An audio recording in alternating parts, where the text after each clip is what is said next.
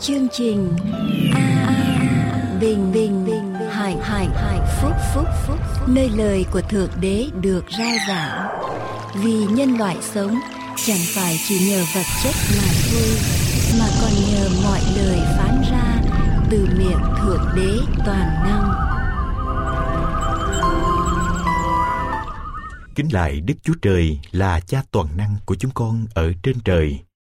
Chúng con cầu xin Chúa ban cho chúng con lòng tin vững vàng vào Chúa và chiến thắng trước những lời cám dỗ ngon ngọt của ma quỷ. Hầu cho chúng con thêm lòng yêu mến Chúa và can đảm bước theo chân Chúa đến nước hàng sống đời đời. Chúng con cũng xin Ngài ban ơn lành trên những người làm cũng như người nghe chương trình phát thanh được tràn đầy ơn phước của Ngài. Chúng con cầu nguyện trong danh của Chúa Giêsu là đấng cứu thế. Amen. Ôi quyền danh Chúa, đấng công bình, đấng vô song, đấng nhân từ, đấng uy nghi, tin Ngài luôn. Ôi quyền danh Chúa, đấng muôn đời chẳng đổi thay, Chúa nhân từ, đấng thứ tha, bạn tình yêu. Tôn vinh Ngài luôn, hiến dâng đây là chương trình an bình hạnh phúc. Dâng ngài lời chúc tôn tôn vinh ngài luôn. Dâng lời chúc tụng mau tụng ngợi chúa giêsu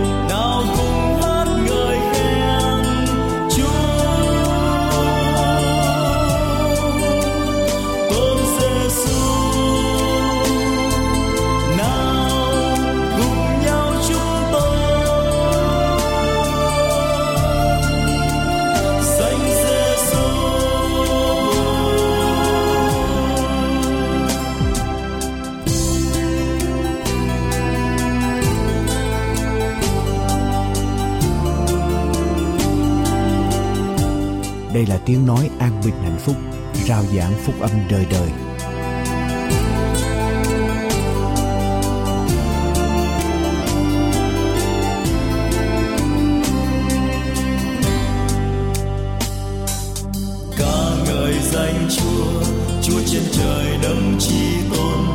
Chúa uy quyền đấng dẫn đưa luôn đời con.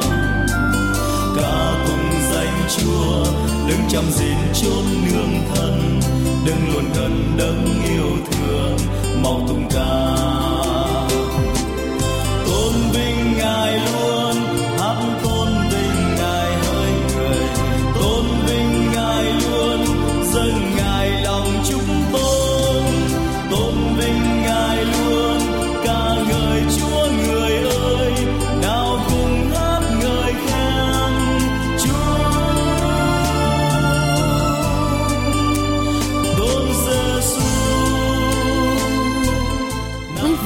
đang theo dõi chương trình an bình hạnh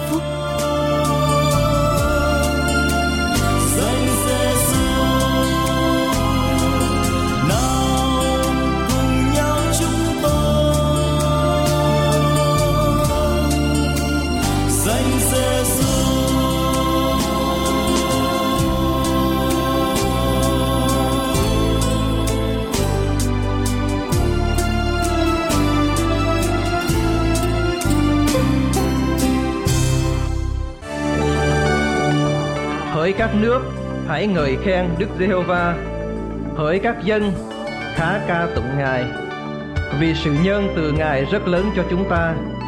Sự chân thật Đức Giê-hô-va còn đến đời đời. Hallelujah.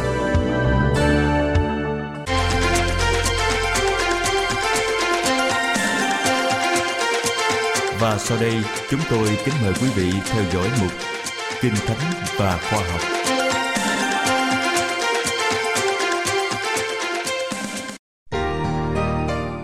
Sự sống đời đời Muốn biết như thế nào là sống đời đời, chúng ta phải hiểu như thế nào là chết.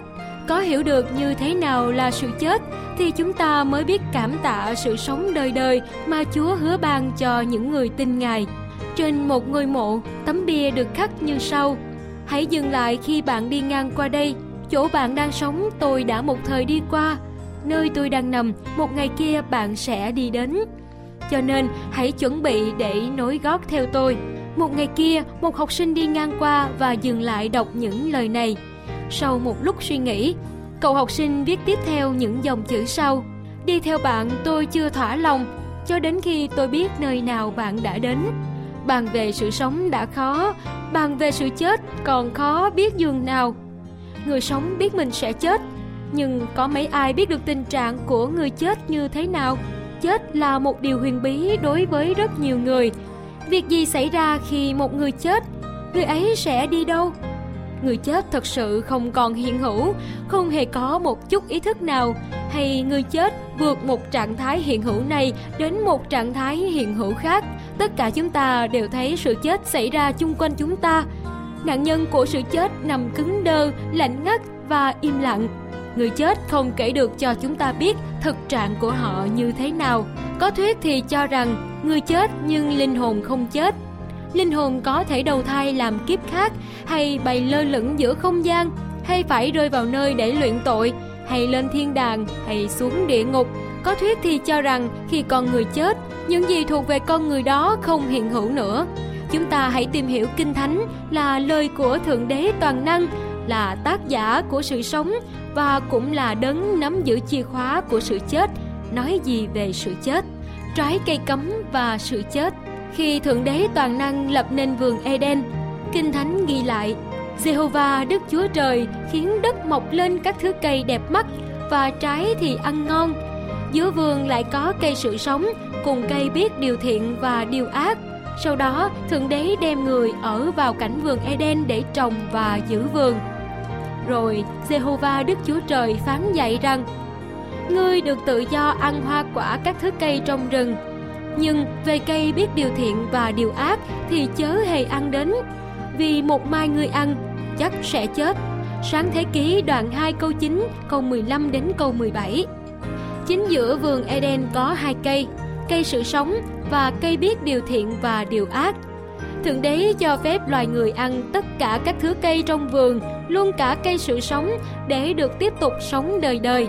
Con người được phép tiếp tục ăn trái cây sự sống để tiếp tục sống đời đời với một điều kiện.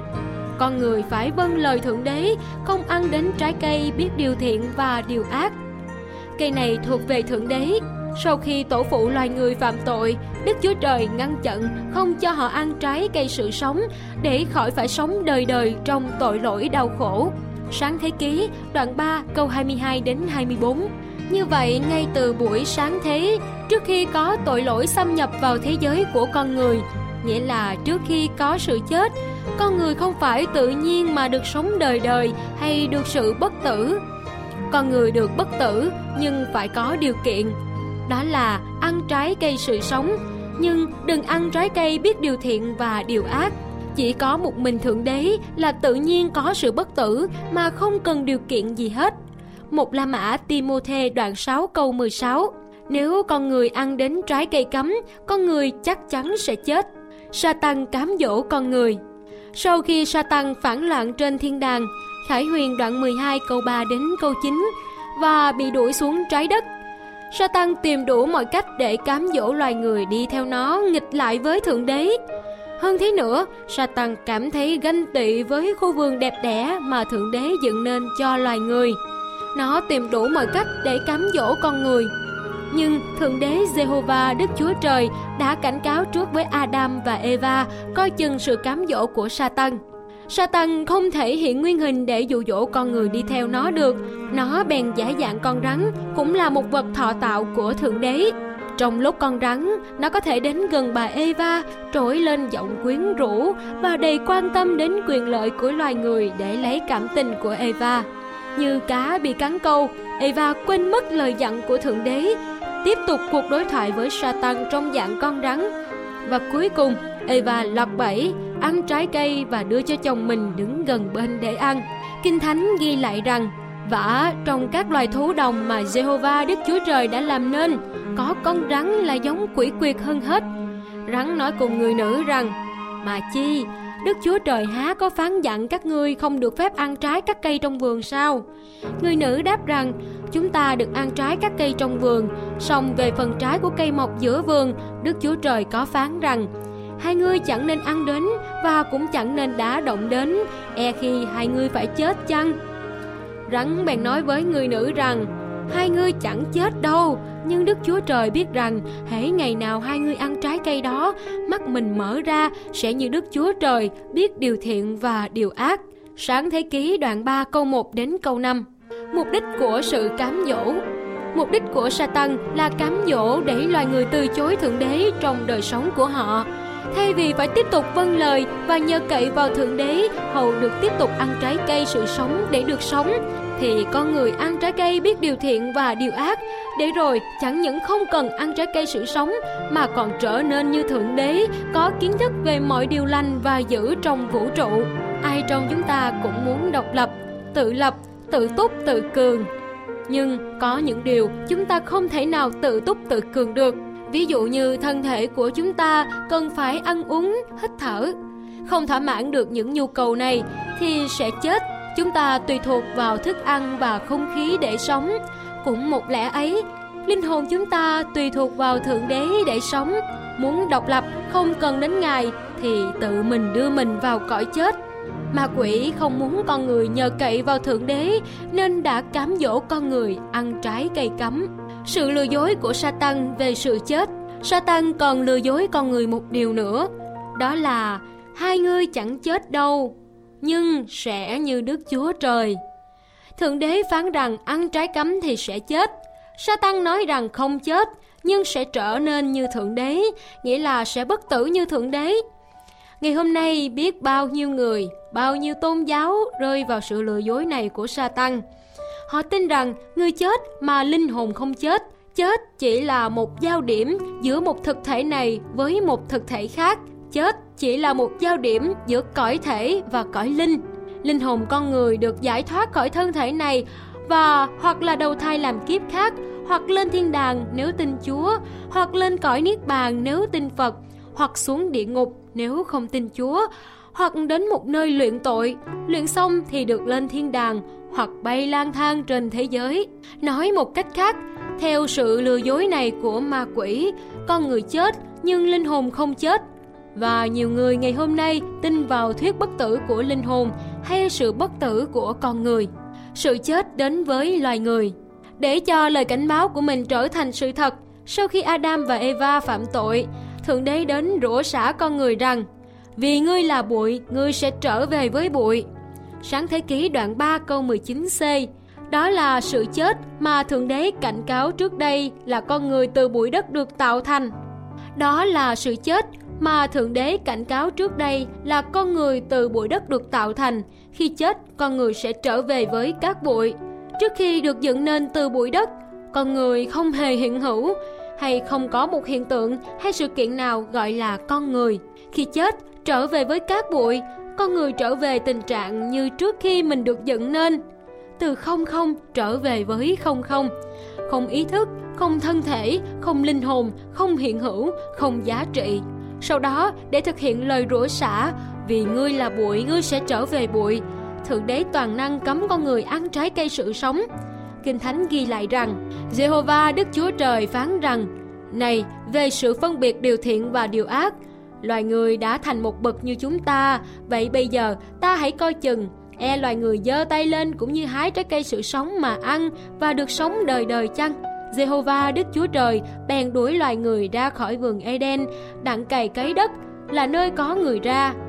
Vậy, Ngài đuổi loài người ra khỏi vườn, rồi đặt tại phía đông vườn Eden các thần cherubim với gương lưỡi chói lòa để giữ con đường đi đến cây sự sống. Sáng thế ký đoạn 3 câu 22 đến 24 Phạm tội là sống trong đau khổ, mà được ăn trái cây sự sống là sẽ tiếp tục sống trong đau khổ. Không còn được tiếp tục ăn trái cây sự sống để kéo dài sự sống. Sự chết từ từ đến với con người. Đức Chúa Giêsu và sự sống đời đời. Con người được quyền tự do lựa chọn hành động của mình trong đời sống, nhưng con người không được quyền tự do lựa chọn hậu quả của hành động đó. Chọn hành động nào gặt hậu quả ấy. Kết quả của hành động bất vân phục là sự chết và sự chết đó đến khi Thượng Đế cấm không cho con người đến hái trái cây sự sống để ăn. Nhưng Thượng Đế không để con người chết mất đời đời. Ngài cho các thần cherubim giữ vườn với mục đích chuẩn bị con đường cho loài người trở lại đặng ăn trái cây sự sống.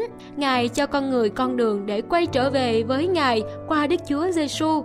Nếu mỗi người tin rằng Đức Chúa Giêsu là đấng thượng đế gửi đến để chết thay cho tội của họ và ban cho họ cơ hội để quay trở về với thượng đế, họ sẽ có lại đặc ân sống đời đời mà trước đây đã mất đi. Vì tiền công của tội lỗi là sự chết, nhưng sự ban cho của Đức Chúa Trời là sự sống đời đời trong Đức Chúa Giêsu Christ, Chúa chúng ta. Roma đoạn 6 câu 23 Vì Đức Chúa Trời yêu thương thế gian, đến nỗi đã ban con một của Ngài, hầu cho hễ ai tin con ấy không bị hư mất mà được sự sống đời đời. gian đoạn 3 câu 16 Những câu hỏi mà chúng ta cần đặt ra là Niềm tin trong Đức Chúa Giêsu khiến chúng ta được tự nhiên sống đời đời hay được đặt ơn trở lại để hái ăn trái cây sự sống hầu được sống đời đời? Khi nào thì sự sống đời đời này sẽ đến với chúng ta? Khi chúng ta tin nhận chúa khi chúng ta lìa đời? Khi chúa tái lâm ta hãy nghiên cứu những câu kinh thánh sau để tìm câu trả lời. Thượng đế và sự bất tử hay sự sống đời đời. Một trong những bổn tánh của thượng đế là ngài là đấng không hề chết. Ngài là sự sống và hiện thân của sự sống. Giang đoạn 11 câu 25, đoạn 14 câu 6. Kinh Thánh chép rằng, phải giữ điều răng ở cho không vết tích và không chỗ trách được, cho đến kỳ sự hiện ra của Đức Chúa Giêsu Christ chúng ta là sự mà đấng chủ tể hạnh phúc và có một đến kỳ sẽ tỏ ra là vua của mọi vua, chúa của mọi chúa. Một mình Ngài có sự không hề chết, ở nơi sự sáng không thể đến gần được. Chẳng người nào từng thấy Ngài và cũng không thấy được danh vọng quyền năng thuộc về Ngài đời đời. Amen. Một La Mã Timôthê đoạn 4 câu 14 đến câu 16. Chỉ một mình Chúa có sự bất tử hay không hề chết. Nếu một người nào đó có được điều này thì người đó phải là thượng đế. Chúng ta đều là vật thọ tạo, không thể nào tự nhiên mà có được sự bất tử. Dù thượng đế có cứu chúng ta đi nữa, chúng ta cũng vẫn là vật thọ tạo cho rằng mình bất tử, không chết, linh hồn vẫn sống bất diệt là tự tôn mình lên bằng thượng đế và đó là phạm thượng. Và đây chính là điều mà ma quỷ đã cám dỗ con người vào thuở ban đầu. Sự bất tử mà chúng ta nhận phải có điều kiện. Con người không thể tự nhiên mà có được. Khi Thượng Đế ban cho chúng ta sự sống đời đời, không có nghĩa là Thượng Đế làm cho chúng ta trở nên một Thượng Đế khác. Nhưng Ngài có đưa ra điều kiện để chúng ta được sống đời đời lời hứa và sự thực hiện lời hứa. Khi nào thì người tin Đức Chúa Giêsu sẽ nhận được sự sống đời đời? Có phải khi chúng ta tiếp nhận Ngài vào trong cuộc đời của chúng ta, hay khi chúng ta từ giả cuộc đời này, hay trong sự phục sinh ở ngày cuối cùng? Nhiều người lầm lẫn giữa sự tiếp nhận lời hứa của Chúa và sự Chúa thực hiện lời hứa của Chúa. Đức tin là tiếp nhận lời hứa của Chúa như là Chúa đã thực hiện lời hứa của Ngài dù rằng trong thực tế Thượng Đế chưa thực hiện lời hứa của Ngài, nhưng bởi niềm tin chúng ta quả quyết rằng mình đã nhận được điều Ngài hứa. Và đức tin là sự biết chắc vững vàng của những điều mình đương trong mong, là bằng cớ của những điều mình chẳng xem thấy. Hết thảy những người đó đều chết trong đức tin, chưa nhận lãnh những điều hứa cho mình, chỉ trông thấy và chào mừng những điều đó từ đằng xa, xưng mình là kẻ khách và bộ hành trên đất. Hebrew đoạn 11 câu 1 câu 13 Người chẳng có lưỡng lự hoặc hồ nghi về lời hứa Đức Chúa Trời nhưng càng mạnh mẽ trong đức tin và ngợi khen Đức Chúa Trời, vì tin chắc rằng điều chi Đức Chúa Trời đã hứa, Ngài cũng có quyền làm trọn được. Cho nên, đức tin của người được kể cho là công bình. Roma đoạn 40 câu 20 đến câu 22 Trên thực tế, chúng ta chưa nhận được sự sống đời đời, nhưng bởi đức tin chúng ta chắc chắn rằng Thượng Đế sẽ ban cho chúng ta. Đức Chúa Giêsu phán rằng, Ta là sự sống lại và sự sống. Kẻ nào tin ta thì sẽ sống, mặc dầu đã chết rồi. Còn ai sống và tin ta thì không hề chết. Sự chết lần thứ hai, Khải Huyền đoạn 20 câu 6 Ngươi tin điều đó chăng? Giăng đoạn 11 câu 25-26 Khi con người nhận được sự sống đời đời hay sự bất tử, Khi nào thì những người tin Chúa sẽ nhận được sự sống đời đời? Ngay khi họ tiếp nhận Chúa, hay khi họ từ giả cuộc đời, hay khi Chúa tái lâm? Chúng ta hãy tìm câu trả lời trong Kinh Thánh. Này là sự mầu nhiệm tôi tỏ cho anh em. Chúng ta không ngủ hết, nhưng hết thảy đều sẽ biến hóa trong giây phút, trong nháy mắt, lúc tiếng kèn chót, vì kèn sẽ thổi, kẻ chết đều sống lại được, không hay hư nát, và chúng ta đều sẽ biến hóa. Và thể hay hư nát này phải mặc lấy sự không hay hư nát, và thể hay chết này phải mặc lấy sự không hay chết. Khi nào thể hay hư nát này mặc lấy sự không hay hư nát, thể hay chết này mặc lấy sự không hay chết, thì được ứng nghiệm lời Kinh Thánh rằng sự chết đã bị nuốt mất trong sự thắng. Hai La Mã Corinto đoạn 15 câu 51 đến 54. Hỡi anh em, chúng tôi chẳng muốn anh em không biết về phần người đã ngủ, hầu cho anh em chớ buồn rầu như người khác không có sự trông cậy. Vì nếu chúng ta tin Đức Chúa Giêsu đã chết và sống lại thì cũng vậy, Đức Chúa Trời sẽ đem những kẻ ngủ trong Đức Chúa Giêsu cùng đến với Ngài. Vả, này là điều chúng tôi nhờ lời Chúa mà rao bảo cho anh em chúng ta là kẻ sống còn ở lại cho đến kỳ Chúa đến. Thì không lên trước những người đã ngủ rồi vì sẽ có tiếng kêu lớn và tiếng của thiên sứ lớn cùng tiếng kèn của Đức Chúa Trời thì chính mình Chúa ở trên trời giáng xuống. Bây giờ những kẻ chết trong đấng Christ sẽ sống lại trước hết kế đến chúng ta là kẻ sống mà còn ở lại sẽ cùng nhau đều được cất lên với những người ấy giữa đám mây tại nơi không trung mà gặp Chúa như vậy, chúng ta sẽ ở cùng Chúa luôn luôn. Một La Mã Thessalonica đoạn 4 câu 13 đến câu 17. Từ hai câu kinh thánh trên, chúng ta thấy những điểm sau.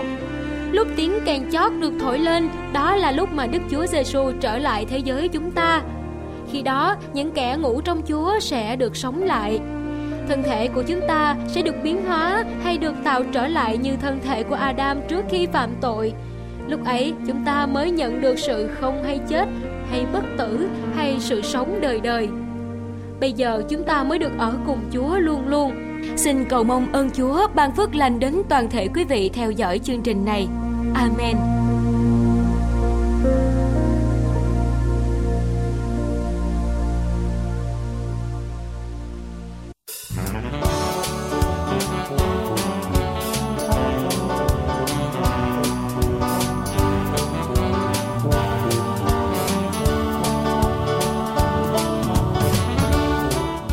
Vị đang theo dõi chương trình An Bình Hạnh Phúc.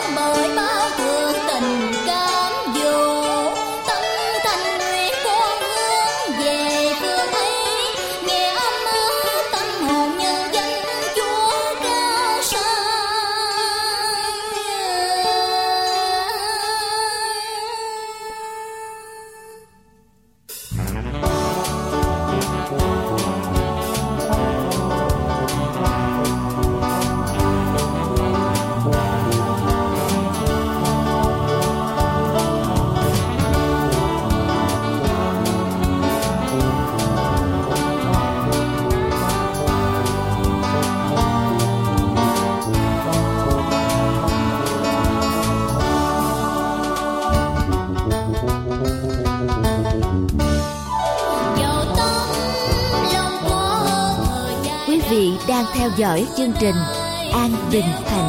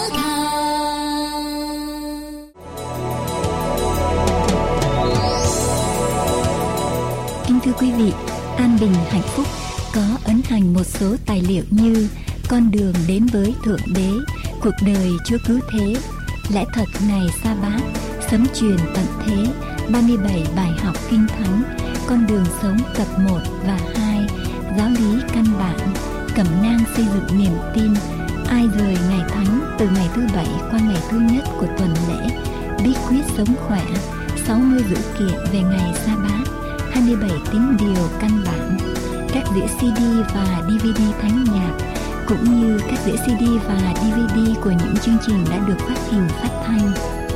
Những tài liệu này sẽ giúp quý vị trên con đường tìm hiểu về đấng tạo hóa cũng là đấng cứu thế.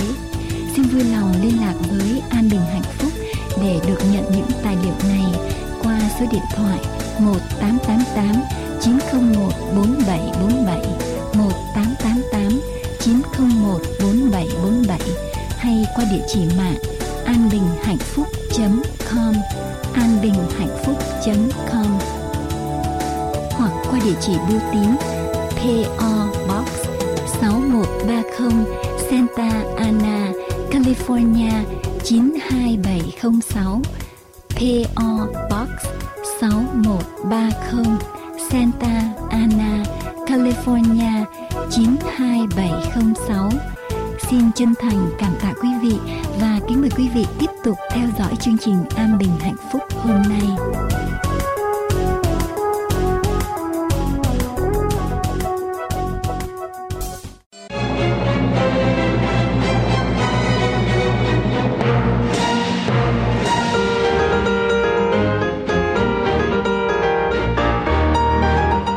Đây là chương trình phát thanh an bình và hạnh phúc.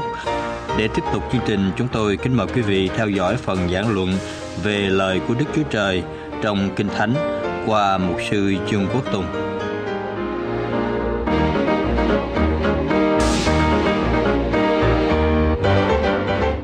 Chào quý vị ở trong Kinh Thánh sách Hebrew đoạn 11 câu số 6 Lời Chúa phán rằng vả không có đức tin thì chẳng hề có thể nào ở cho đẹp ý Ngài. Vì kẻ đến gần Đức Chúa Trời phải tin rằng có Đức Chúa Trời và Ngài là đấng hay thưởng cho kẻ tìm kiếm Ngài. Nếu không có đức tin, thì không thể nào ở cho đẹp lòng Đức Chúa Trời. Nếu mà không có đức tin, thì không thể nào đến với Đức Chúa Trời được. Vì một người nào đến với Chúa trước hết, điều kiện tiên quyết là phải có đức tin. Và phải tin rằng có Ngài. Và Ngài là đấng hay thưởng cho những kẻ tìm kiếm Ngài. Harry Emerson Fosdick để lại câu nói sau loài người sống không thể nào thiếu niềm tin vì điều kiện tiên quyết để tiếp tục sống mỗi ngày là lòng can đảm. Nhưng lòng can đảm được nuôi dưỡng bởi niềm tin. Đời sống là một cuộc mạo hiểm. Mỗi ngày chúng ta là một cuộc mạo hiểm. Và ở trong tương lai chúng ta không biết tới được. Và muốn làm cuộc mạo hiểm đó chúng ta cần phải có lòng can đảm. Nhưng mà lòng can đảm chúng ta không thể nào có được nếu chúng ta thiếu niềm tin. Một người sống mà đánh mất niềm tin thì còn gì để mà sống nữa. Santa Jana nói rằng người ta sinh ra không phải để hiểu đời sống mà là để sống. Nhưng muốn có sức sống chúng ta phải có niềm tin. Vì niềm tin cho chúng ta hy vọng, can đảm và nhẫn nại. Đời sống mà không có niềm tin ở tương lai, đời sống sẽ buồn não vô cùng. Chúng ta thử nhìn một vùng đất khô cằn, sa mạc, không có một sức sống nào hết. Nhưng nếu có một cơn mưa đổ xuống một dòng suối, con suối chạy ngang qua, sự sống sẽ xuất hiện hạt giống sẽ nảy mầm, vươn lên, lá xanh ra, khung cảnh sẽ đẹp trở lại. Sự sống tiềm ẩn ở trong đời sống, ở trong cái vùng đất khô cằn. Nhưng chỉ chờ cho đến khi có cơn mưa, nó mới được nảy mầm, mới phát xuất ra được. Một người sống thiếu niềm tin cũng giống như một vùng đất khô cằn. Nhưng khi mà niềm tin đến ở trong vùng đất khô cằn đó, thì giống như có con suối chảy vào, sự sống sẽ trở lại, hoạt động sẽ trở lại, nguồn động lực để sống sẽ có lại và vẻ đẹp của đời sống sẽ được vươn lên Tiến sĩ William James là cha đẻ của ngành tâm lý học Hoa Kỳ, đã nói, phương pháp thần diệu nhất để diệt ưu tư là lòng tin. Và chúng ta sống không thể nào mà không có Thượng Đế được. Chúng ta sống không thể nào không có Thượng Đế được. Ai ở trong chúng ta cũng sử dụng niềm tin mỗi ngày. Tôi gửi tiền ngân hàng. Tôi tin rằng ngân hàng có thể giữ được cho tôi, cho nên tôi mới gửi. Tôi đi ra mua một chiếc xe. Tôi tin rằng tôi mua một chiếc xe tốt, bền. Có thể làm hài lòng được tôi cho nên tôi mới bỏ tiền ra để mà mua. Tôi chọn một ngành học. Tôi tin rằng cái ngành học đó hợp với khả năng của tôi, Có thể đem lại hạnh phúc trong cuộc sống của tôi, Có thể thỏa mãn được nhu cầu, vật chất của tôi. Cho nên tôi mới chọn cái ngành học đó. Chúng ta đi vào trong văn phòng bác sĩ.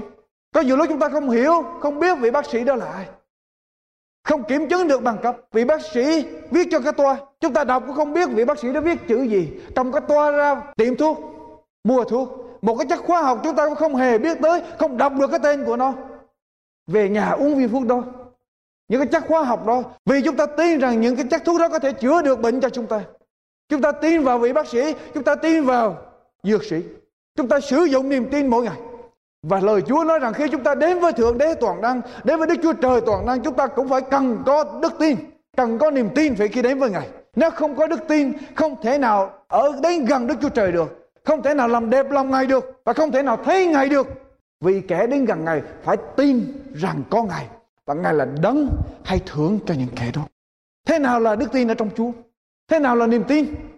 Ở trong sách cũng sách Hebrew đoạn 11 câu thứ 1 định nghĩa rằng và đức tin là sự biết chắc vững vàng hiện tại. Chúng ta biết chắc vững vàng ở trong hiện tại những gì mình đang trông mong ở trong tương lai.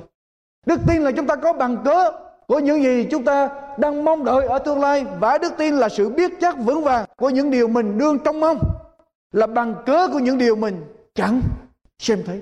Christopher Columbus là người đã khám phá ra Mỹ Châu không phải là cái lòng ham thích mạo hiểm liều mạng của ông. Ông ta khám phá ra Mỹ Châu không phải là một cái sự thám hiểm hên xui theo cái sự hên xui may rủi.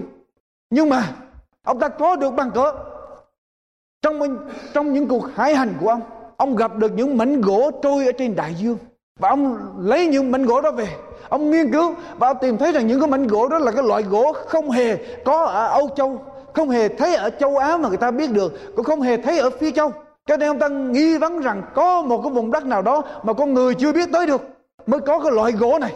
Rồi ông ta mới làm những bài toán để ông ta tính thử cái diện tích, cái hình thể của trái đất của chúng ta. Rồi ông ta biết được có một mảnh đất nào đó mà con người chưa biết đến được, ông ta mới đi mà thám hiểm. Cho nên khi ông ta có được cái bằng cớ rằng có một cái vùng đất, có một cái điều mà ông ta trông mong, ông ta chưa thấy được, nhưng ông ta có được bằng cớ khiến cho ông đi tới tiến tới khi mà hoàng gia anh không ủng hộ tài chính cho ông, khi mà những người bạn đồng hành đều chán nản muốn bỏ cuộc. Columbus vẫn tiến tới vì ông ta nắm được bàn cờ trong tay. Đức tin là gì? Tin là một nhịp cầu. Đức tin là một nhịp cầu nối liền với sự chắc chắn hiện tại với sự không chắc chắn ở tương lai. Đức tin là một cái nhịp cầu nối liền cái sự sống của ngày hôm nay với cái sự chết của ngày mai. Đức tin là một nhịp cầu nối liền cái thời gian ngắn ngủi của hiện tại với thời gian vĩnh cửu ở trong tương lai. Đức tin là cái nhịp cầu nối liền những gì chúng ta biết ở trong hiện tại với những gì chúng ta không biết được ở trong tương lai. Đức tin là một cái nhịp cầu nối liền những gì chúng ta thấy và nghe được ở trong hiện tại với những gì chúng ta không thấy và không nghe được ở trong tương lai. Và đức tin là một nhịp cầu nối liền giữa con người với Đức Chúa Trời toàn năng. Nếu không có đức tin, chúng ta không thể nào đến với Chúa được. Nếu không có đức tin, chúng ta không thể nào làm cho đẹp lòng ngay được.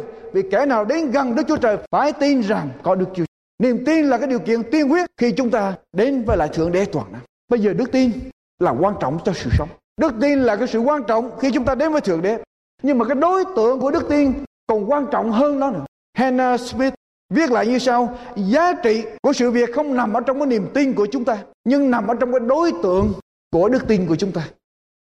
Cái giá trị không nằm ở trong cái niềm tin của chúng ta nhưng mà nằm ở trong cái đối tượng của đức tin đó. Nếu chúng ta tin lẽ thật, chúng ta sẽ được cứu. Nếu chúng ta tin điều giả dối, chúng ta sẽ hư mất đời đời. Nếu chúng ta tin đúng chỗ, chúng ta sẽ không thất vọng. Nếu chúng ta đặt cái lòng tin của chúng ta sai chỗ, đặt sai lầm đối tượng, chúng ta sẽ thất vọng ở trong tương lai. Hành động tin tưởng ở trong chưa hai trường hợp đều giống nhau hết. Nhưng đối tượng mà chúng ta tin hoàn toàn nghịch với nhau và đây là cái sự cách biệt rất là to lớn. Hãy cẩn thận cái đối tượng mà chúng ta đặt niềm tin vào. Sự cứu rỗi của chúng ta không đến bởi đức tin. Đức tin chỉ là nhịp cầu nối liền giữa ta với lại đấng cứu thế. Mà cái sự cứu rỗi đến bởi đấng cứu thế. Đức tin chỉ là một nhịp cầu. Nói một cách khác, cái đối tượng của niềm tin của chúng ta là gì? Nó sẽ quyết định được cái hạnh phúc của chúng ta có lâu bền hay không ở trong tương lai. Và nếu không có đức tin thì chẳng hề có thể nào ở cho đẹp ý Ngài. Vì kẻ đến gần với Đức Chúa Trời phải tin, tin, tin, tin rằng có Đức Chúa Trời. Và Ngài là đấng hay thưởng cho kẻ tìm kiếm Ngài. Không phải chúng ta nói rằng mình tin cái gì cũng được. vì cái đối tượng của niềm tin của chúng ta quyết định cái giá trị của cái niềm tin của chúng ta. Khi đến với đường thượng đế toàn năng, ngài có cái điều kiện. Khi chúng ta đến với ngài, chúng ta muốn gặp một vị nguyên nguyên thủ quốc gia của bất cứ một quốc gia nào. Chúng ta phải đi theo cái điều kiện của vị nguyên thủ quốc gia. Và khi chúng ta gặp cái vị nguyên thủ của vũ trụ này, cũng phải đi theo cái điều kiện của vị nguyên thủ của vũ trụ này. Chúng ta không thể nào bằng một vị tổng thống của một quốc gia, tôi muốn gặp tổng thống, và tổng thống phải theo ý kiến, đi theo cái điều kiện của tôi mà chúng ta muốn gặp vị tổng thống của một quốc gia, chúng ta phải đi theo cái điều kiện của quốc gia đó chúng ta muốn gặp vị nguyên thủ của vũ trụ này, chúng ta phải đi theo cái điều kiện của vị nguyên thủ đó cái nào đến gần với đức chúa trời và không có đức tin thì chẳng hề ở cho đẹp ý ngài vì kẻ nào đến gần Đức Chúa Trời phải tin rằng có Đức Chúa Trời và Ngài là đấng hay thưởng cho kẻ tìm kiếm Ngài. Chúa không đòi hỏi chúng ta một cái đức tin mù quáng. Chúa cho chúng ta có những bằng cớ. Ở trong sách Roma đoạn 1 câu 19 đến câu 20 nói rằng khi chúng ta nhìn vào ở trong vũ trụ này, nhìn vào cái công cuộc sáng tạo, cái công trình sáng tạo của tạo hóa, ta tin rằng phải có một đấng dựng nên. Những cái công trình này khi chúng ta nhìn lên bầu trời, chúng ta phải tin rằng có một đấng dựng nên các vì tinh tú ở trên trời. Thi Thiên đoạn 19 câu 1 và câu 2 Các tầng trời giao truyền sự vinh hiển của Đức Chúa Trời. Bầu trời bày tỏ công việc tay Ngài làm. Ngày này giảng cho ngày kia Đêm này tỏ sự trí thức cho đêm nọ Ngày và đêm khi chúng ta nhìn lên bầu trời Chúng ta phải thấy sự nhỏ nhoi của con người. Và chúng ta phải tin rằng có một đấng tạo hóa toàn năng Bao la, to lớn Ở trong cái vũ trụ này. Nếu mà có được những cái vị tinh tú đó Phải có một đấng dựng nên. Ở trong một cuộc viễn chinh ở tại Ai Cập. Nã Phá Luân đại đế và quân đội mình trở về Pháp quốc. Ở trong chuyến tàu chỉ huy, các viên chức bàn luận về cái đề tài có thượng đế hay không. Và vì họ bị ảnh hưởng bởi cái làn sóng vô thần, họ nghi ngờ cái sự hiện diện của thượng đế. Sau đó họ sau khi bàn cãi xong họ tìm đến Nã Phá Luân đại đế đang đứng một mình ở cuối con tàu và hỏi thượng đế họ hỏi Nã Phá Luân đại đế rằng có thượng đế không? Nã Phá Luân đại đế nhìn các tùy tướng của mình và chỉ họ lên trời xanh chỉ họ lên trên trời. Và Nã Phá luôn nói rằng, hãy nhìn lên. Hãy nhìn lên trời xanh kia. Hãy nhìn lên các vị tinh tú kia. Ai đã dựng nên những vị tinh tú này để cho các anh nói rằng không có thượng đế? Vạn vật không thể tự nhiên mà có được. Vạn vật được dựng nên, phải có người dựng nên những vạn vật này. Có một thanh niên đến nói với một bà lão rằng, trước đây tôi đã từng tin vào thượng đế, nhưng từ khi tôi vào đại học tôi học qua tôi các ngành triết học tôi học qua toán học tôi học qua vạn vật học tôi học qua hóa học Thượng đế đối với tôi là hai chữ trống không. Tôi không còn tin ở Thượng đế nữa.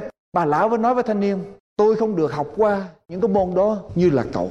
Tôi chưa được có cơ hội để học qua những môn học đó như là cậu. Nhưng mà tôi xin hỏi cậu một câu hỏi này. Cái trứng gà với con gà đến từ đâu? Người thanh niên mới trả lời rằng dĩ nhiên cái trứng gà phải đến từ con gà. Bà cụ mới hỏi rằng vậy thì con gà đến từ đâu?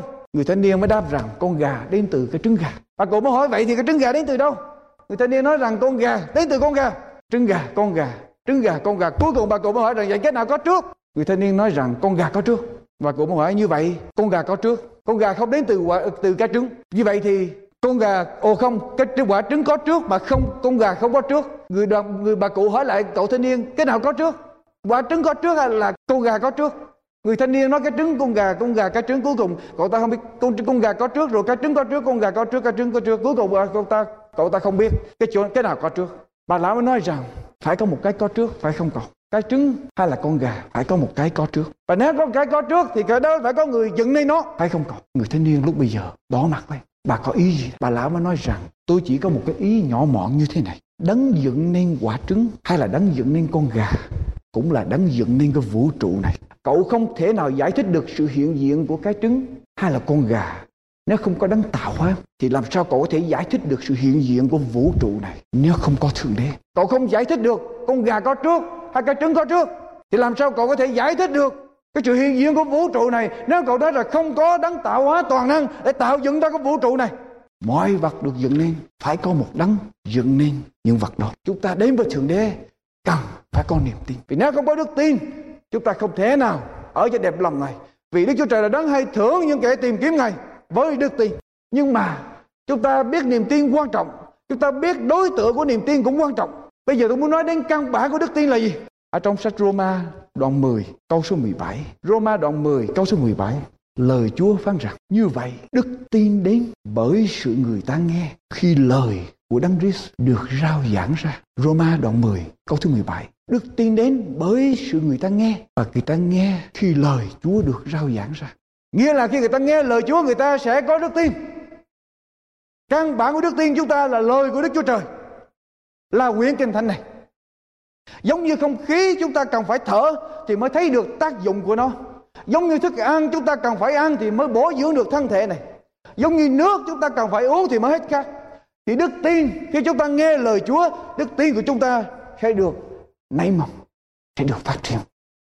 Đức tin đến bởi sự người ta nghe và người ta nghe khi lời của Chúa được rao giảng ra.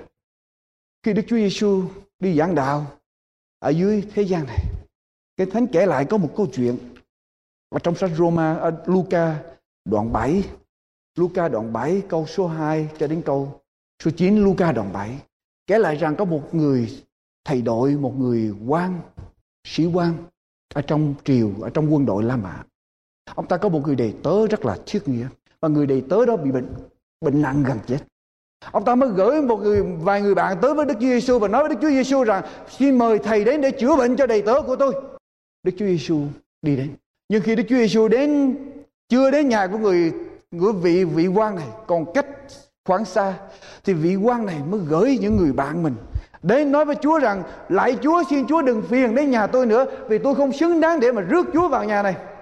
Nhưng mà Chúa chỉ cần phán một lời thì đầy tớ tôi sẽ lành bệnh. Chúa chỉ cần phán một lời thì đầy tớ tôi lành bệnh tôi không cần phải thấy Chúa. Tôi không cần phải có Chúa hiện diện ở trong nhà này nữa. Kinh Thánh kể lại rằng, câu số 9 và câu số 10 của Luca đoạn 7. Kinh Thánh kể lại rằng, Đức Chúa Giêsu xảy qua và phán với mọi người, ta chưa hề thấy ở trong dân Israel ta chưa hề thấy ở trong Juda là dân sự của Chúa một người nào có đức tin lớn như vậy là một người nghe lời Chúa là đủ rồi con không cần thấy Chúa nữa Chúa chỉ cần phán một lời thì đầy tớ của con sẽ được lành bệnh và Kinh Thánh kể lại, những kẻ sai đến trở về nhà, mà ngay trong giờ đó, đầy tớ của vị quan đó lành bệnh đức tin đến bởi chúng ta nghe lời của Đấng Christ. Đức tin đến bởi chúng ta nghe lời của Đấng Christ. Và cái đối tượng của đức tin chúng ta là Chúa. Và chúng ta cần phải có niềm tin mới có thể sống được, sống hạnh phúc được ở trong cuộc sống này. Sự nghi ngờ chỉ thấy toàn là chướng ngại vật. Sự nghi ngờ chỉ thấy toàn là chướng ngại vật ở trên con đường đó đi.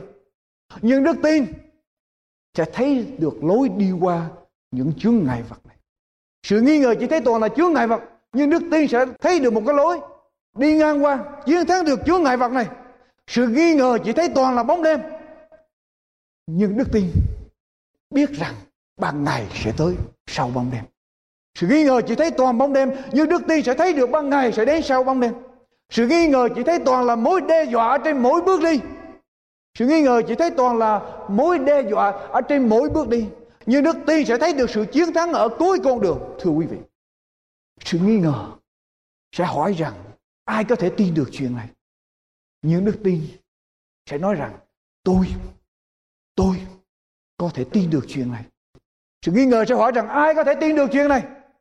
Nhưng đức tin sẽ bảo rằng tôi có thể tin được chuyện này. Và không có đức tin thì không hề có thể nào ở cho đẹp ý Ngài. Vì kẻ nào đến gần Đức Chúa Trời phải tin rằng có Đức Chúa Trời và Ngài là đấng hay thưởng cho kẻ tìm kiếm Ngài. Vì Đức Chúa Trời yêu thương thế gian đến nỗi đã ban con một của Ngài hầu cho hệ ai tin tin tin con ấy mà không bị hư mất mà được sự sống đời đời. Có một người vô thần ông ta diễn thuyết về cái sự khôi hài của đức tin ở trong đấng cứu thế. Sau khi ông ta diễn thuyết xong, kết luận xong, ông ta mới hỏi rằng có ai có câu hỏi về bài diễn thuyết của tôi hôm nay không? Có một người đàn ông, trước đây ông ta có một đời sống tội lỗi. Và ông ta đã tiếp nhận Chúa, ông ta thay đổi được cuộc đời của ông. Ông ta đưa tay lên, tôi có câu hỏi. Ông ta tiến lên, ở trên khăn đài. Ông ta cầm một trái cam. Ông đứng ở trên khán đài, ông ta lột trái cam ra. Ông ta ăn trái cam, ông ta không nói một lời nào hết. Dương giả hỏi, ông có câu hỏi nào không? Ông không trả lời. Ăn xong trái cam, còn lại một miếng cam cuối cùng ông mới cầm miếng cam đây. Ông hỏi gì giả trái cam tôi ăn ngọt hay chua? Trái cam tôi ăn ngọt hay chua? Dưỡng giả tức giận mới nói rằng, anh hỏi một câu vô lý, tôi chưa ăn trái cam này, làm sao tôi biết nó ngọt hay chua được? Người đàn ông mới nói rằng, làm sao ông hiểu được chúa ông không tin chúa, làm sao ông hiểu được chúa để ông đứng lên, ông nói rằng không có ngài. Làm sao ông hiểu được quyền năng của ngài? Quyền năng diệu kỳ, tình thương bao la của ngài được nếu ông không ăn trái cam ông không hiểu được trái cam ông không tin thượng đế làm sao ông có thể hiểu được thượng đế để mà ông diễn thuyết và ông nói rằng không có thượng đế và nếu không có đức tin thì không thể nào đến gần với Đức Chúa Trời được. Vì kẻ nào đến gần Ngài phải tin rằng có Đức Chúa Trời và Ngài là đấng hay thưởng cho kẻ tìm kiếm Ngài. Amen. Thưa quý vị, phần giảng luận của mục sư Dương Quốc Tùng đến đây xin tạm chấm dứt. Chúng tôi xin kính mời quý vị liên lạc với chúng tôi để nhận được những cuộn băng của chương trình hôm nay, cũng như những tài liệu nghiên cứu kinh thánh do An Bình và Hạnh Phúc thực hiện. Xin quý vị liên lạc với chúng tôi qua điện thoại số 1 888 901 4747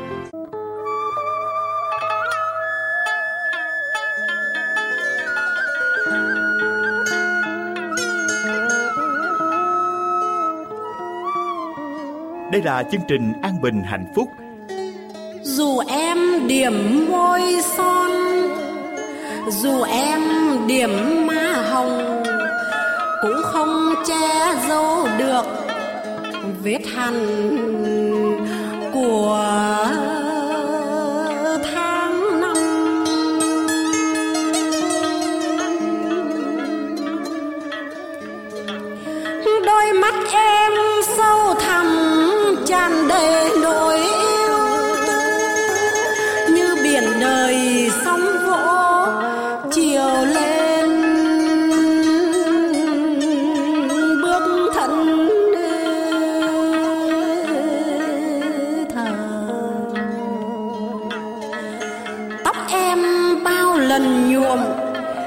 ngó lại hình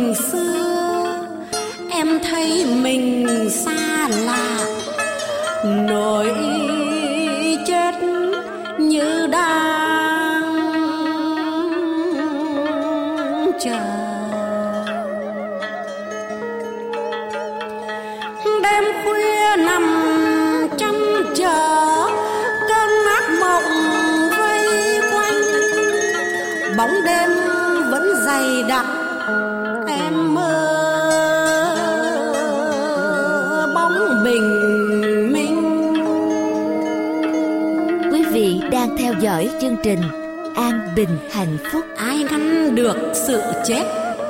Ai cứu được con người? Ngoài Giêsu cứu Chúa, tình yêu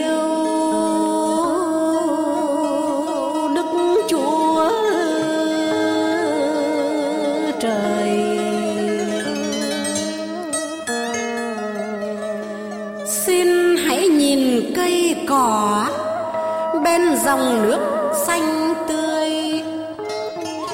Ai ở trong cứu chúa được đổi thay cuộc đời?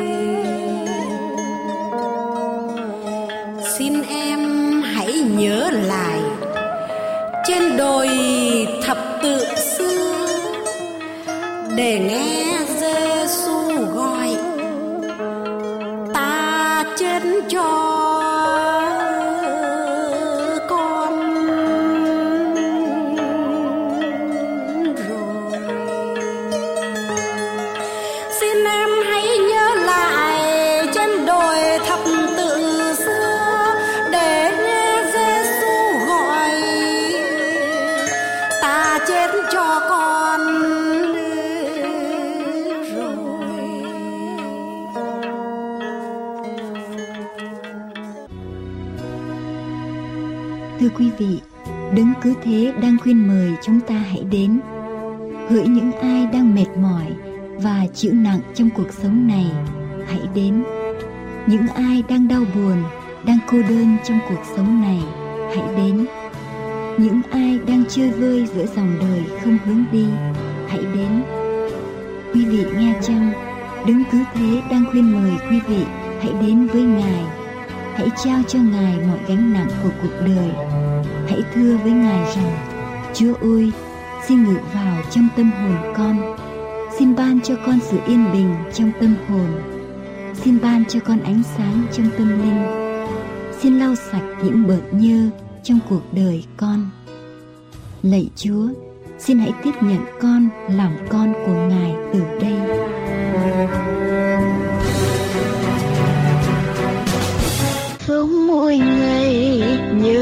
Quý vị thính giả thân mến chương trình an bình và hạnh phúc đến đây tạm chấm dứt. chúng tôi xin chân thành cảm tạ quý vị đã dành nhiều thời giờ để theo dõi chương trình hôm nay. mọi liên lạc xin quý vị vui lòng gửi về an bình và hạnh phúc PO Box 6130 Santa Ana, California 6 hay quý vị có thể liên lạc điện thoại số 1 888 901 4747 888 901 4747 Chúng tôi xin chân thành cảm tạ quý vị và nguyện xin Thượng Đế Toàn Năng lúc nào cũng ban ơn trên quý vị cũng như gia quyến. Xin kính chào tạm biệt.